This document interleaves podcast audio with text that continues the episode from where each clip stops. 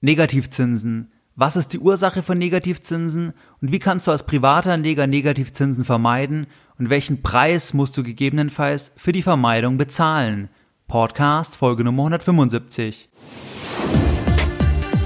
Herzlich willkommen bei Geldbildung, der wöchentliche Finanzpodcast zu Themen rund um Börse und Kapitalmarkt.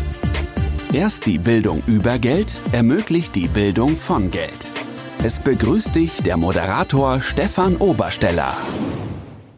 Herzlich willkommen bei Geldbildung, schön, dass du dabei bist. Jeden Sonntag erhalten seit mehreren Jahren tausende clevere Geldbilder meinen wöchentlichen Geldbildung Newsletter. In diesem Geldbildung Newsletter gebe ich dir weitere Tipps, die dich, dein Depot und deine Geldbildung wirklich weiterbringen.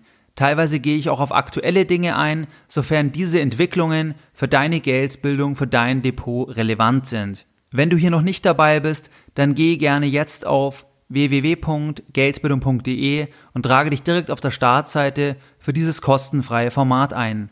Nach der Bestätigung deiner E-Mail-Adresse erhältst du als Dankeschön für deine Eintragung einen Link zu einem gratis Börseneinführungsvideo, wo wir in etwa 50 Minuten die Grundlagen deiner Geldbildung besprechen.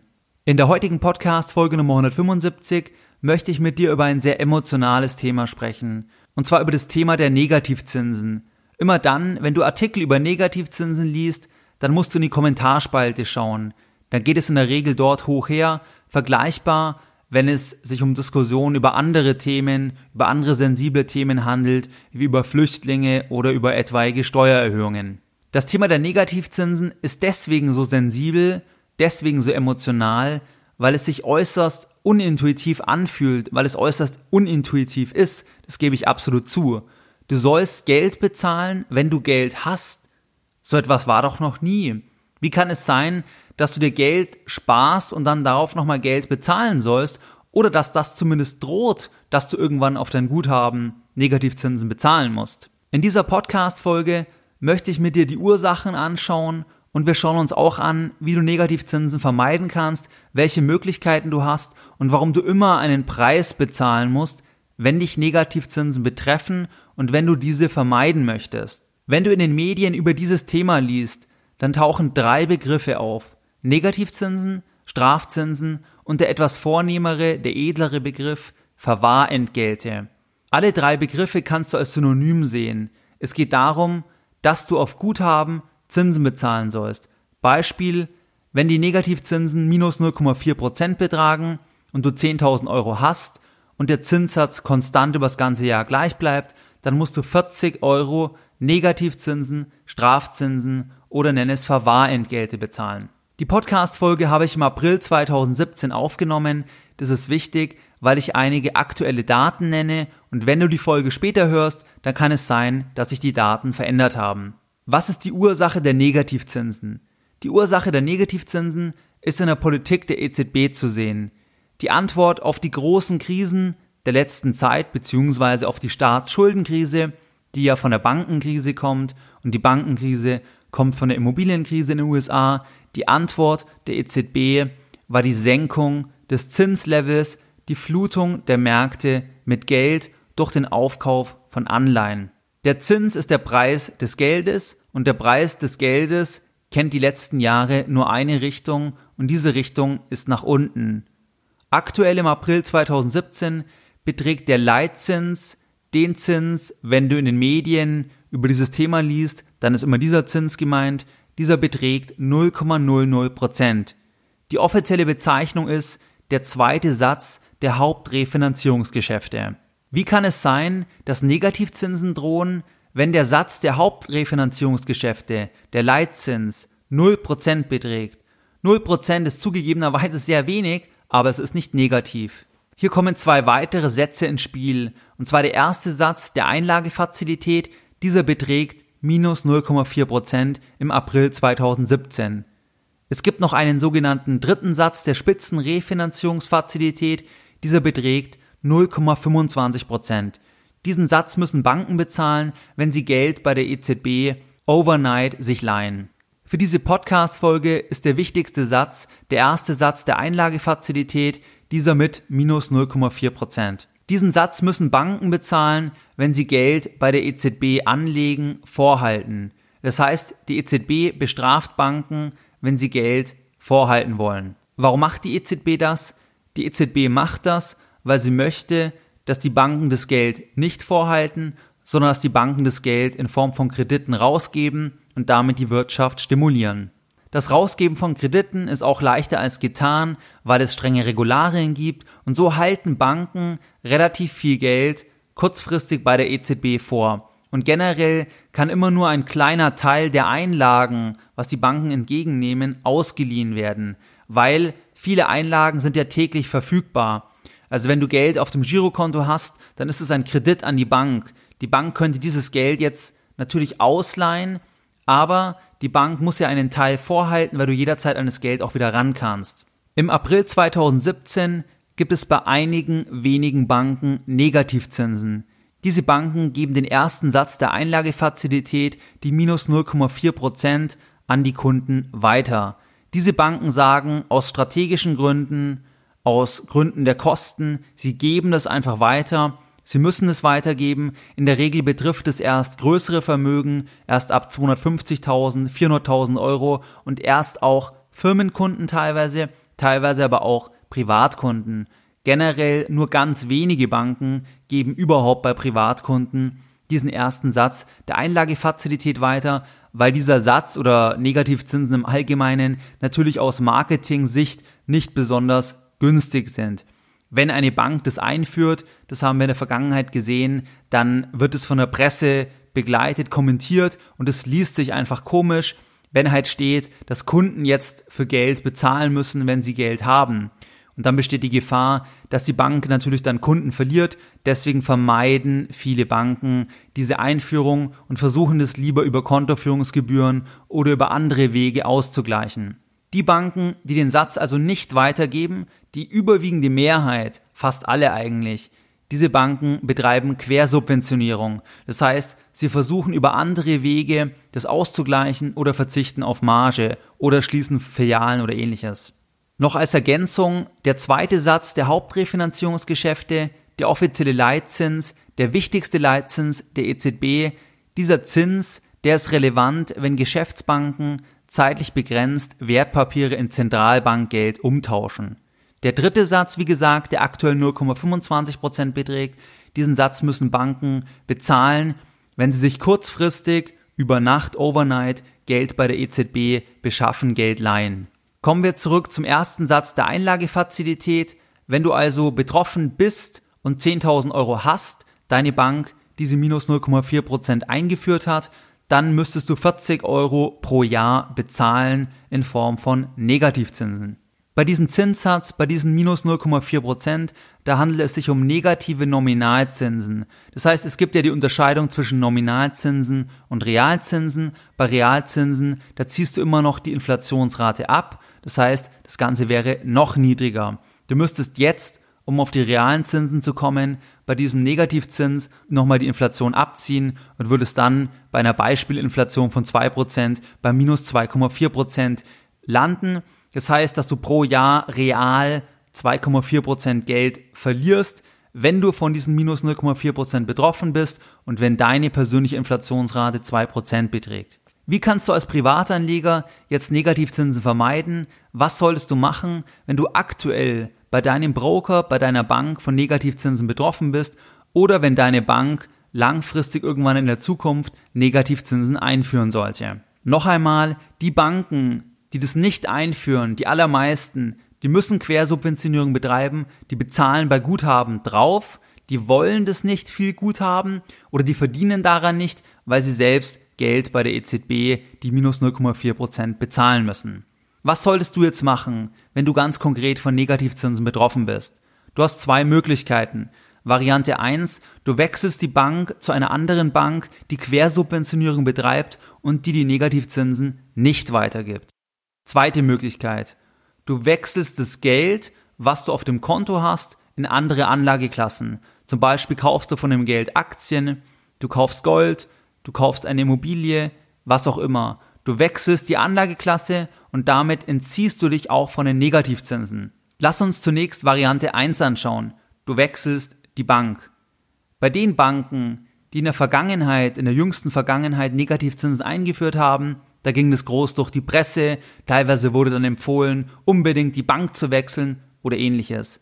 Das ist natürlich eine sehr einseitige Berichterstattung. Zum einen, es betrifft immer nur die Einlagen, dein Depot ist nicht betroffen. Und zum anderen musst du immer die Rechnung gesamt machen. Du musst anschauen, warum bist du bei dem Broker, warum bist du bei der Bank, wo du jetzt aktuell bist was für Vorteile hast du und was für Nachteile hättest du abseits der vermeintlich eingesparten Negativzinsen, wenn du zu einer anderen Bank wechselst? Bleiben wir in dem Beispiel, wenn du 10.000 Euro hast, minus 0,4 Prozent bezahlst, dann sind es 40 Euro pro Jahr. Wenn du jetzt zu deiner lokalen Bank wechselst, weil du die 40 Euro vermeiden willst, gleichzeitig aber Depotgebühren von 200 Euro hast als Beispiel, dann macht es keinen Sinn. Das heißt, du musst immer die gesamte Rechnung anschauen. Der Begriff Negativzinsen, der Begriff Strafzinsen ist sehr, sehr emotional aufgeladen. Du kannst aber auch genauso Gebühren sagen. Das heißt, es ist ja nichts anderes, am Ende musst du es bezahlen. Und wenn du die Bank wechselst, wegen Negativzinsen bei der anderen Bank mehr Gebühren, mehr Transaktionen bezahlst, dann klingt es vielleicht gut, aber unterm Strich sparst du trotzdem kein Geld. Das habe ich in der öffentlichen Diskussion ein bisschen vermisst, weil es zu sehr nur der Blick auf die Negativzinsen war und wie gesagt, am Ende sind es Transaktionskosten oder sind es einfach Gebühren. Und wenn die andere Bank keine Strafzinsen, keine Negativzinsen einführt, obwohl sie draufzahlt und stattdessen Kontoführungsgebühren von 5 Euro im Monat einführt, dann sind es auch 60 Euro und du beim anderen vielleicht nur 40 Euro bezahlst. Deswegen mein Tipp bei dem ersten Punkt, schau immer an, was du insgesamt bezahlst. Blindes Wechseln der Bankverbindung nur wegen den Negativzinsen macht keinen Sinn. Es muss unterm Strich für dich stimmig sein. Zweiter Punkt. Das Geld, was von Negativzinsen betroffen ist, das sind ja Einlagen, das sind Kredite, Geld auf dem Tagesgeldkonto, Geld auf dem Girokonto. Nur das Geld, also was ja ein Kredit an die Bank ist, nur das Geld kann ja überhaupt betroffen sein von Negativzinsen. Du könntest das Geld jetzt nehmen und von diesem Geld Aktien kaufen, Gold kaufen, Silber kaufen, Immobilien kaufen, dann hättest du keine Negativzinsen. Auch dein Depot ist nicht von Negativzinsen betroffen, weil die Bank nur die Verwahrung übernimmt. Wenn deine Bank also Negativzinsen einführt, du hast dort nur ein Depot, dann bist du nicht betroffen. Du bist nur dann auf die Einlagen betroffen. Macht es jetzt Sinn, Geld umzuschichten wegen akuter Negativzinsen oder wegen drohender Negativzinsen? Es kommt darauf an. Du solltest nicht nur wegen Negativzinsen das Geld in riskante Anlageklassen stecken, weil das habe ich in der Überschrift oder eingangs gesagt, du bezahlst einen Preis. Wenn du die Negativzinsen vermeiden möchtest und stattdessen Aktien kaufst, dann bezahlst du einen Preis. Und der Preis ist, dass du mehr Risiko hast, weil du schichtest jetzt die 10.000 Euro in Aktien um, um die 40 Euro pro Jahr zu vermeiden, brauchst das Geld aber in einem Jahr und die Aktienmärkte brechen um 50 Prozent ein, dann hast du im Depot noch 5000 Euro. Du hast ja natürlich aber die 40 Euro gespart, aber du siehst, das macht dann keinen Sinn.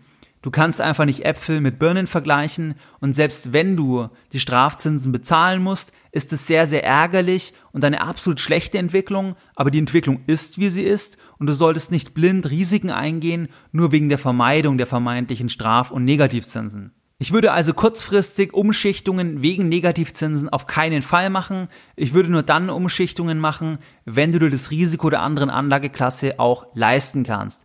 Grundsätzlich macht es natürlich Sinn zu überlegen, langfristig mehr ins Risiko zu gehen, du musst es dir aber leisten können und zu überlegen, was du machst, weil langfristig ist es natürlich nicht besonders sinnvoll, viel Geld auf dem Girokonto, auf dem Tagesgeld zu lassen, irgendwann Negativzinsen zu bezahlen. Das weiß keiner, ob es in der Breite kommt, aber nehmen wir mal an, es würde kommen und nichts zu tun, wenn du das Geld auch am Kapitalmarkt investieren kannst. Aber wie gesagt, das absolut mit Augenmaß und nicht einfach blindlings nur wegen dem Slogan der drohenden Einführung der Negativzinsen. Hier auch nochmal als wichtiger Punkt, keiner weiß, ob die Negativzinsen sich verschärfen, ob die Negativzinsen auf breiter Front kommen werden. Es kann sein, muss aber nicht sein, weil es hängt einfach davon ab, ob die EZB den Satz der Einlagefazilität weiter absenkt. Wenn die den auf minus 1, minus 1,5 Prozent absenkt, dann werden immer mehr Institute nachziehen müssen, weil für die einfach Einlagen dann zu teuer werden. Dann können sie die Quersubventionierung nicht mehr betreiben und müssen das weitergeben. Deswegen, wir wissen es nicht. Ich hoffe es nicht, aber es kann durchaus sein. Was waren jetzt die Lessons learned in der heutigen Podcast Folge Nummer 175? Deine Lessons learned in der heutigen Podcast Folge. Die Negativzinsen werden auch als Strafzinsen oder charmanter als Verwahrentgelte bezeichnet. Im Kern geht es darum, dass du auf Guthaben, auf kurzfristige Kredite an die Bank, was ja nichts anderes ist als Guthaben auf dem Girokonto, dass du hier Strafzinsen bezahlen musst. Das Thema der Negativzinsen ist emotional aufgeladen, weil Negativzinsen ja bedeutet, dass du auf Guthaben, wo du früher teilweise hohe Zinsen bekommen hast, heute Zinsen bezahlen musst obwohl du fleißig gespart hast. Man bezeichnet das Ganze teilweise als Strafzinsen oder charmanter formuliert als Verwahrentgelte. Im Kern oder im Ergebnis ist es das gleiche. Du musst Geld bezahlen für Guthaben auf Konten. Aktuell im April 2017 haben noch wenige Banken das eingeführt, in der Regel erst ab größerem Vermögen oder nur für Firmenkunden. Es gibt auch einen Broker, wo es ab 0 Euro gilt. Wichtig, du musst immer die Gesamtrechnung machen. Was kostet es dich insgesamt?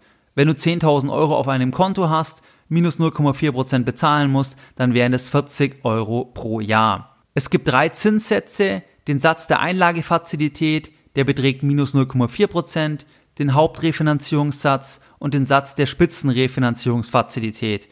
In dieser Folge ging es primär um den ersten Satz der Einlagefazilität. Das ist der Satz, den die Banken bezahlen müssen, wenn sie Geld bei der EZB vorhalten und das geben sie weiter sofern sie sich dafür entscheiden und keine Quersubventionierung betreiben. Du hast zwei Möglichkeiten, wenn du von Negativzinsen betroffen bist. Erstens, du wechselst die Bank und zweitens, du schichtest das Geld um. Erstens, du wechselst die Bank, du musst immer die gesamte Rechnung machen, weil Negativzinsen kannst du auch als Gebühren bezeichnen. Das heißt, wenn eine Bank keine Negativzinsen einführt, aber die Gebühren erhöht, dann ist unterm Strich der Effekt der gleiche. Du kannst das Geld, zweiter Punkt, umschichten in Anlageklassen, die nicht von Negativzinsen betroffen sind, zum Beispiel Aktien oder Immobilien oder Gold. Hier musst du aber darauf achten, dass du nicht nur wegen Negativzinsen das Ganze umschichtest, aber das Risiko nicht eingehen kannst. Das heißt, du bezahlst mit Risiko. Du bezahlst mit dem Eingehen eines höheren Risikos, weil du bei Aktien ein ganz anderes Risiko hast, verglichen jetzt mit Guthaben auf einem Girokonto wo du im Zweifel minus 0,4% Zinsen bezahlen musst. Inwieweit Negativzinsen sich weiter verbreitern, das kann keiner sagen. Das hängt davon ab, was die EZB macht. Wenn die EZB den Satz der Einlagefazilität weiter anhebt, dann kann es durchaus sein, dass die Negativzinsen auch auf breiterer Front kommen, weil mehr Banken dann einfach keine Quersubventionierung mehr betreiben können. Wie du es gewohnt bist, möchte ich auch die heutige Podcast-Folge Nummer 175 mit einem Zitat beenden und heute möchte ich ein Zitat bringen von Napoleon Hill. Geld ohne Hirn ist immer gefährlich. Mehr Informationen zu Themen rund um Börse und Kapitalmarkt findest du unter www.geldbildung.de. Und immer daran denken, Bildung hat die beste Rendite.